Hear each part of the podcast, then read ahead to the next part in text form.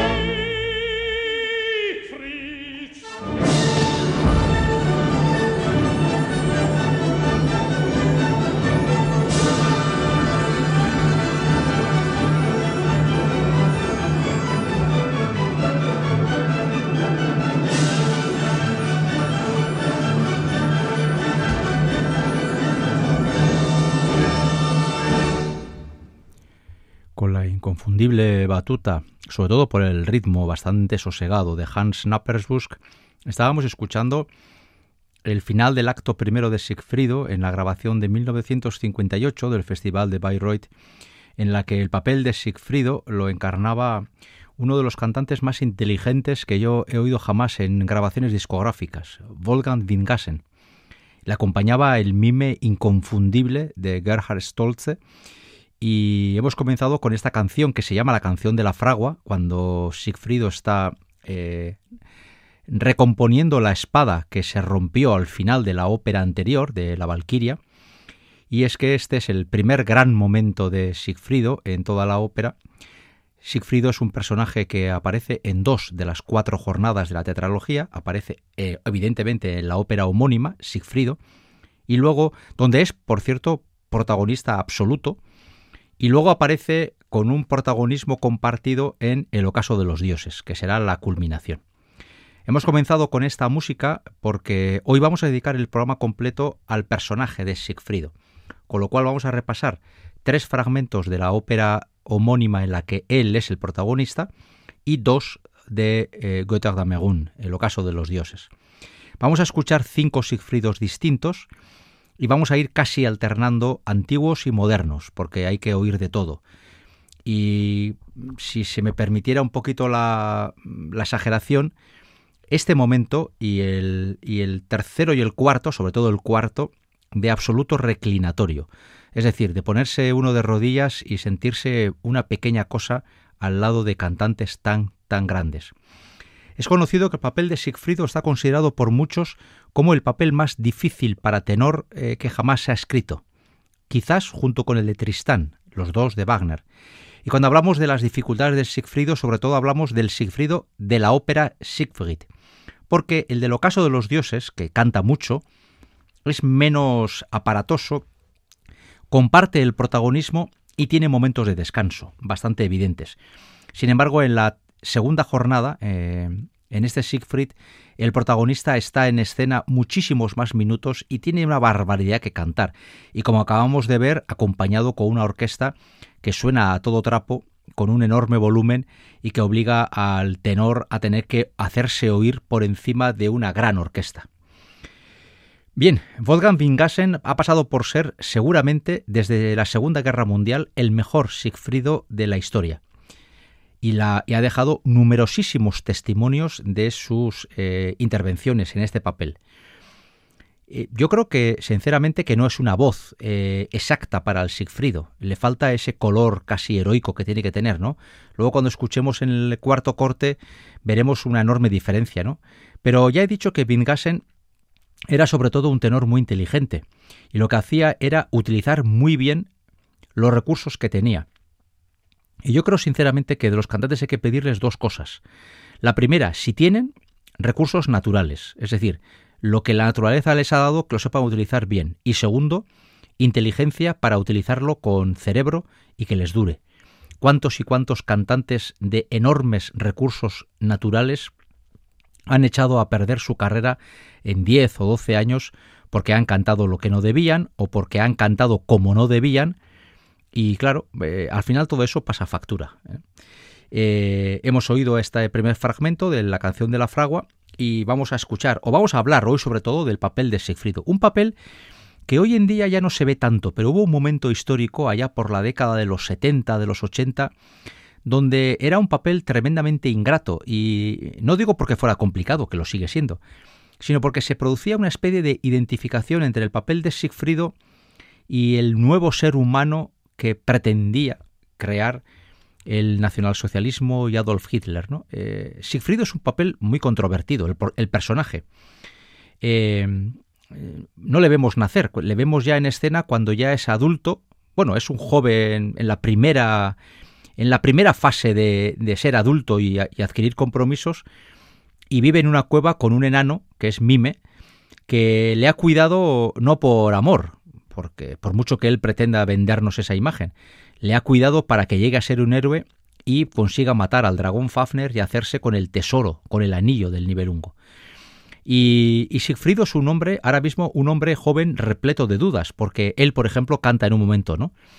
Los pájaros pequeños se parecen a los pájaros grandes, los cervatillos se parecen a sus madres, ¿no? Y sin embargo yo, que soy más joven, no me parezco en nada a Mime, ¿no? Hemos de imaginar que Sigfrido es un humano, que va a ser un héroe, y Mime es un enano que vivía en el Nibelheim, dentro de la Tierra. Por lo tanto, él no entiende por qué, si es su padre, es tan distinto, ¿no?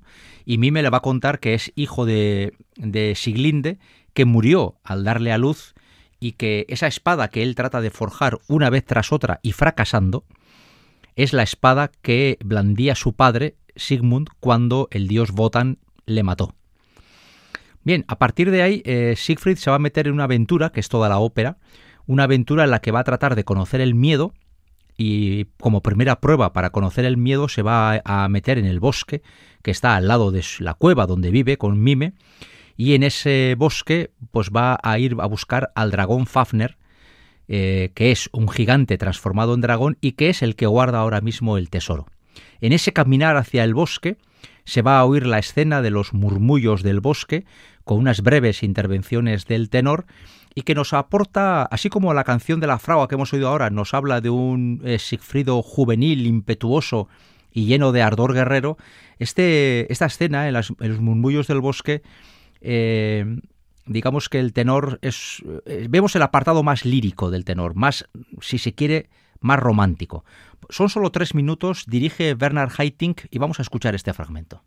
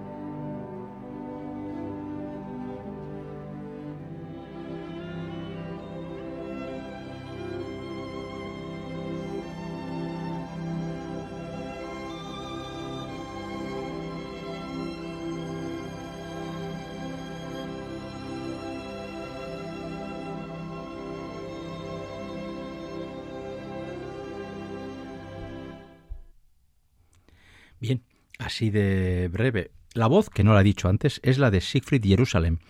Uno, eh, por cierto, eh, un cantante que se llama como el personaje, Siegfried. uno de los cantantes, seguramente en la década de los 80-90, en donde hubo una profunda crisis de cantantes heroicos y que se convirtió en el tuerto en el país de los ciegos. Y prácticamente era eh, en un momento dado el único tenor que se atrevía a cantar con un mínimo de dignidad, porque a berrear se apuntaron más de uno y más de dos, y así nos torturaron durante una década, década y media, eh, incluso en el mismo festival de Bayreuth, donde se produjo la insólita situación que el gerente, el nieto de Wagner, saliera a pedir disculpas diciendo lo siento, no hay otra cosa. Cuando personajes como Manfred Jung o Wolfgang Schmidt eh, taladraban los oídos de los, del respetable eh, cantando, bueno, cantando, berreando el papel de Sigfrido hasta hacerlo algo realmente insufrible. Es un papel dificilísimo.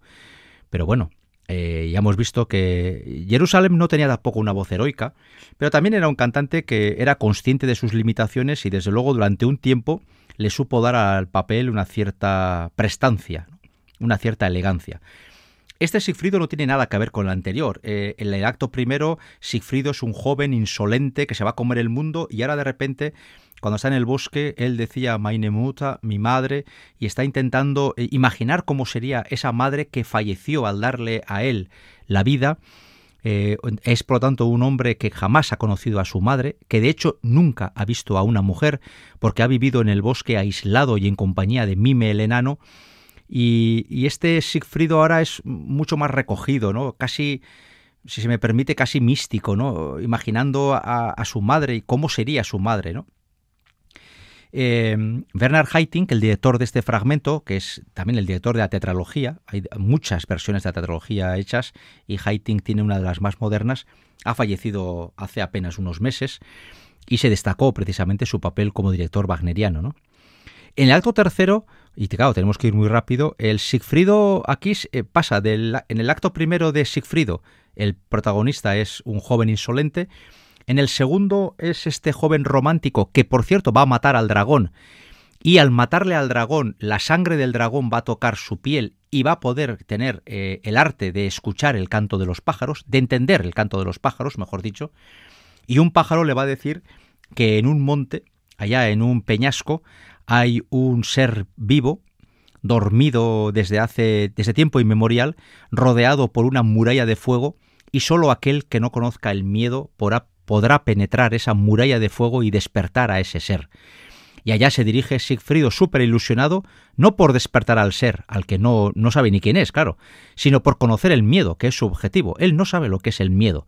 Se lo explican, pero él no termina de entenderlo. Y matando al dragón no ha sentido ningún miedo. Y lo ha podido matar porque ha hecho la espada Notung, que es una espada invencible. Y allá se dirige en el acto tercero, súper contento, a despertar a ese ser que está rodeado por unas columnas de fuego, que es la condición que puso Brunilda para ser dormida por siempre, que aquella persona que le despertara fuera una persona digna de ella. Por lo tanto, ese, ha de ser capaz de atravesar esas murallas de fuego. Sigfrido va a atravesarlo sin problemas, instintivamente va a besar a ese ser, que es una mujer, y él ve la primera mujer de su vida.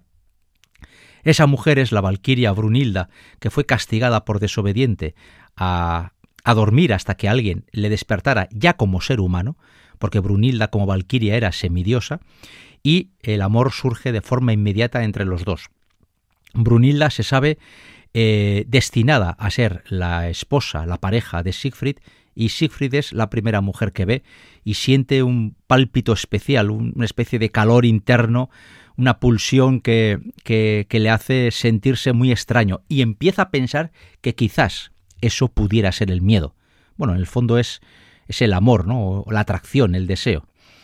Eh, cuando Sigfrido despierta a Brunilde, empieza el final de la ópera, de una ópera que es muy larga. Ya se sabe que Wagner no tenía precisamente el espíritu de la concisión. Y Sigfrido es una ópera que eh, solo en música anda por las cuatro horas y media. Con los descansos y demás, eh, una función de Sigfrido suele durar unas cinco horas y media. Cuando empieza el último dúo entre Brunilda y Sigfrido, cuando Sigfrido ha despertado a Brunilda, ya parece que va a acabar todo. Pero claro, el señor Wagner no es capaz de hacer un, dúo de 5, 6, 8 minutos, no. Se casca un dúo de 38, 40 minutos. Pero es un dúo excepcional. Y para los que somos wagnerianos, pues todo se nos hace corto.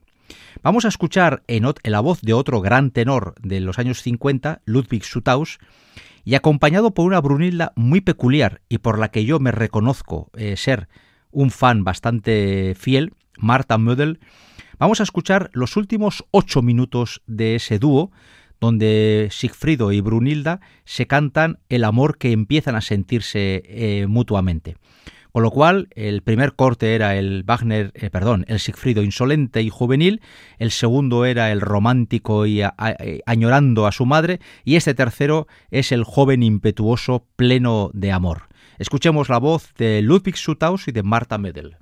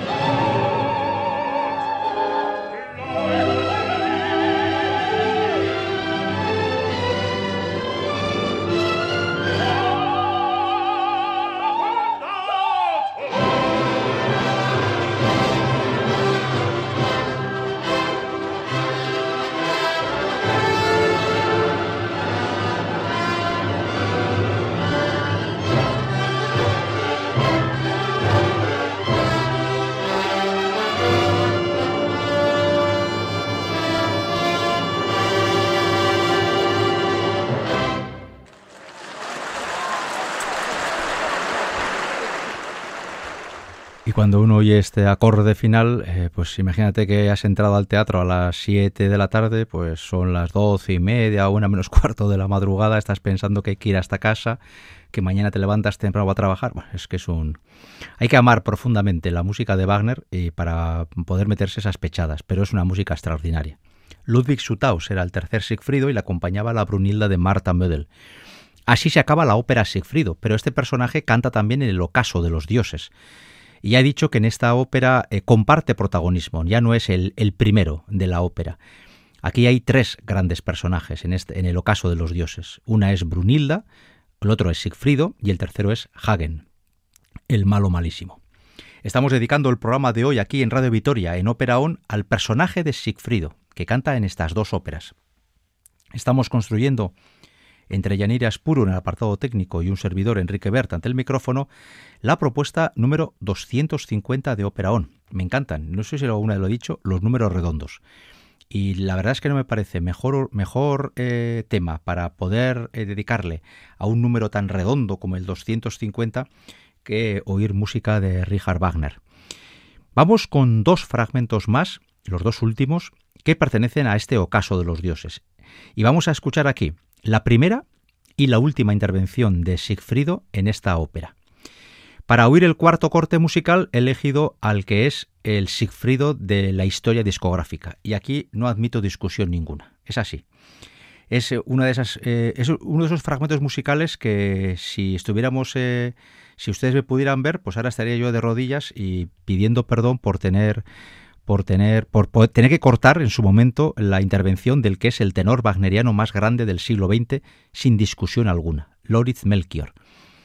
Y va a cantar el prólogo, una parte del prólogo del Ocaso de los Dioses, porque el Ocaso de los Dioses empieza, eh, si ya la ópera en tres actos es larga, además hay un prólogo de media hora, donde en la primera parte aparecen tres nornas, pasado, presente y futuro, eh, contándonos lo que ha sido las tres óperas anteriores y de repente se baja el telón, vuelve a subir el telón y aparecen Sigfrido y Brunilda, a las que ahora acabamos de escuchar en este dúo ardoroso de amor, están en un peñasco, viven allá y eh, sienten una enorme atracción entre ellos y son muy felices. Los dos son seres humanos, eh, porque Brunilda ya lo es, y Sigfrido, como es un héroe, está obligado a ir a vivir aventuras propias de un héroe. Y es lo que le va a comunicar ahora a Brunilda. Hoy en día decimos a nuestra pareja, bueno, me voy a trabajar, ¿no? Pues eh, Sigfrido le dice a Brunilda, oye, me voy a hacer heroicidades. Y ella, como buena ama de casa, entiéndase la ironía detrás de todo esto, pues se queda en el peñasco cuidando que nadie entre, ¿no? Y Sigfrido se va con su espada y con toda su magia y con todo su poder, se va a vivir nuevas heroicidades. Y todo eso será lo que nos van a contar en el ocaso de los dioses. Pues bien, en ese prólogo ambos le dan prácticamente continuación al dúo que acabamos de oír ahora mismo, con lo cual prácticamente podemos unir las dos músicas. Para escuchar este prólogo he elegido, al ya lo he dicho, al mejor cantante wagneriano del siglo XX y desde luego al mejor Tristán y al mejor Sigfrido que uno pueda escuchar, Loritz Melchior. Pero quien le acompaña en este dúo como Brunilda es también, para muchos, aquí ya hay más discusión, creo yo, para muchos la mejor Brunilda del siglo XX, que sería Kirsten Flagstad, la noruega. Ahí hay quien discute, y creo que mm, la discusión es legítima, si es Virgin Nilsson o Astrid Barnay. Hay más alternativas. En el caso concreto de Sigfrido, por lo menos para un servidor, no hay más alternativa. Está Melchior, luego hay un pequeño hueco, luego quizás Vingasen y dos o tres más, y luego los mortales. Así que vamos a escuchar eh, el dúo completo, los nueve minutos que pasan cantando Sigfrido y Brunilda antes de que el héroe salga a, vivir sus andanzas por el mundo de los humanos. Melchior y marcando el listón lo más alto que uno pueda imaginar. Es la voz de Melchior en el prólogo del ocaso de los dioses.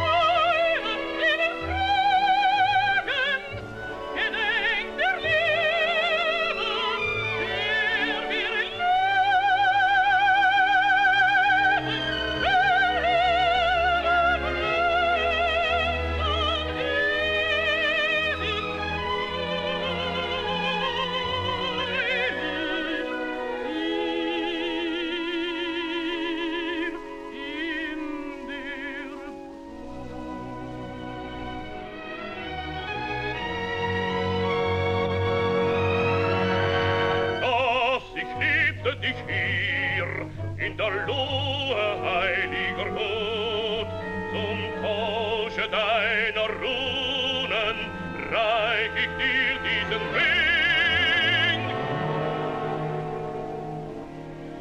Was der Taten je ich schuf, des Tugens schließt er ein, ich erschlug einen Weg,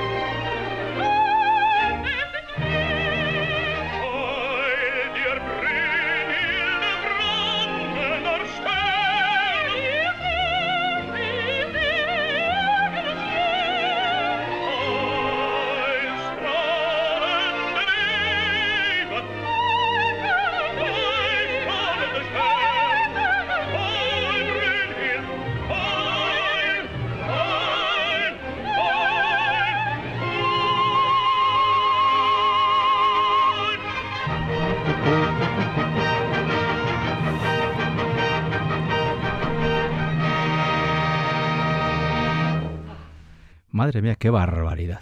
Yo si cantara la mitad que este hombre, vamos, no sé lo que no, sé lo que daría. Es, es, es, es, imposible de imaginar lo que tendría que ser oírle a este hombre en el teatro. Hay que tener en cuenta que esa grabación tiene 90 años, ¿eh? que es de la década de los 30 del siglo pasado. Y, y, nadie se ha acercado a la calidad artística de Loritz Melchior a la hora de cantar el papel de Sigfrido.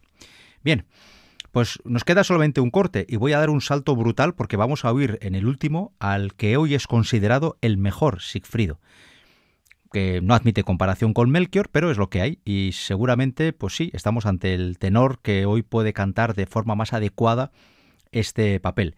Y también vamos a dar un salto muy importante en la ópera, en el ocaso de los dioses, porque esto es el comienzo de la parte de Sigfrido y lo que oiremos para cerrar este programa que hemos dedicado a este personaje wagneriano es el momento de su muerte. Porque Sigfrido es un héroe y como tal héroe está investido de una especie de poder mágico por, lo cual Em, no puede ser herido en combate, excepto si se le ataca por la espalda. Y la espalda no la tiene protegida porque, eh, como tal héroe, Sigfrido nunca iba a dar la espalda a su enemigo. Con lo cual, Hagen, que se entera de esta información por Brunilda, que está despechada, y es que la historia de amor y desamor a través de un filtro mágico que le dan al pobre Sigfrido, pues tiene su tela marinera, y entonces eh, Brunilda en un momento dado despechada, creyéndose engañada por Sigfrido, va a revelar que la espalda es el único lugar por el que puede ser herido este héroe, y Hagen le va a herir con una lanza, acusándole de perjurio. Eh, en ese momento, eh, Sigfrido, herido de muerte, va a cantar sus últimas notas y ya recobrada la razón y eliminado el, efecto de la poción mágica que le han dado, va a morir Em, con el nombre de Brunilda en sus labios. Y esa llamada que va a hacer a su amada va a ser lo último que va a cantar este papel. Yo me imagino que el tenor, cuando ya está simulando su fallecimiento y acaba este canto, se quedará tumbado donde sea, en el suelo, en el estadio que sea, y dirá, bueno, yo ya he terminado, que los demás sigan cantando y eh, yo ya mi parte ya la he hecho, y sobre todo si el tenor ha cantado dos días antes, por ejemplo, el, la parte del Sigfrido. Y es que hay muchos tenores que cuando se canta la teatrología completa, cantan Sigfrido, dos o tres días después cantan el Sigfrido del ocaso de los dioses y suelen acabar eh, realmente agotados, porque esta fusión de las dos partes hace de este papel el más inclemente de la historia de las óperas convencionales. Es muy, muy duro. Este tenor al que vamos a oír ahora y que hoy está considerado hoy seguramente el mejor Sigfrido es Stephen Gould, y está dirigido por el que hoy también está considerado el guardián de las esencias wagnerianas entre los directores de orquesta. Un auténtico heredero de Hans Napperbusk, por ejemplo, ¿no? y que es Christian Thielemann un hombre que ahora mismo es el, si no me equivoco, el director artístico del Festival de Bayreuth y el gran dueño o el gran intérprete de la música wagneriana, el que está creando una escuela. Y quizás dentro de 20 o 30 años, cuando un servidor ya esté gaga y no se entere de nada, se hable de Tilleman con total y absoluto fervor y se diga que fue el gran protagonista de la música wagneriana de la década de las primeras décadas del siglo XXI. ¿Qué dirá la historia de Stephen Gould? Pues la verdad es que no me hago idea con Jerusalem, que en su momento se fue bastante duro, hoy en día se es bastante generoso, y con Stephen Gould, pues ya lo veremos. El papel de Sigfrido seguirá despertando pasiones y, odios entre los eh, melómanos. Los wagnerianos tendemos a ser comprensivos con un personaje que tiene su punto su punto de, de, niño pedantorro inaguantable, pero que entendemos que puede ser real, y los, sobre todo los antiwagnerianos lo califican de un ser despreciable porque, porque no quiere a nadie más que a sí mismo. ¿no? Yo recuerdo haber tenido enormes discusiones sobre este papel, sobre este personaje, el personaje de Sigfrido, con amigos de la ópera, pero es muy difícil ponerse de acuerdo, porque es un personaje que levanta pasiones eh, muy extremas.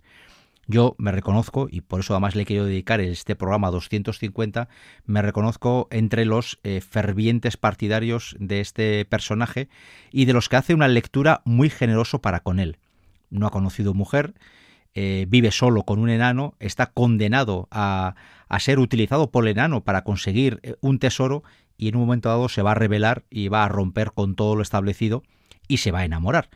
Con lo cual, bueno, pues a mí me parece que no se diferencia tanto de tantas y tantas personas que en la cotidianidad de nuestras vidas a veces nos hemos rebelado contra una situación impuesta y hemos tratado de hacer las cosas de forma distinta, sin más.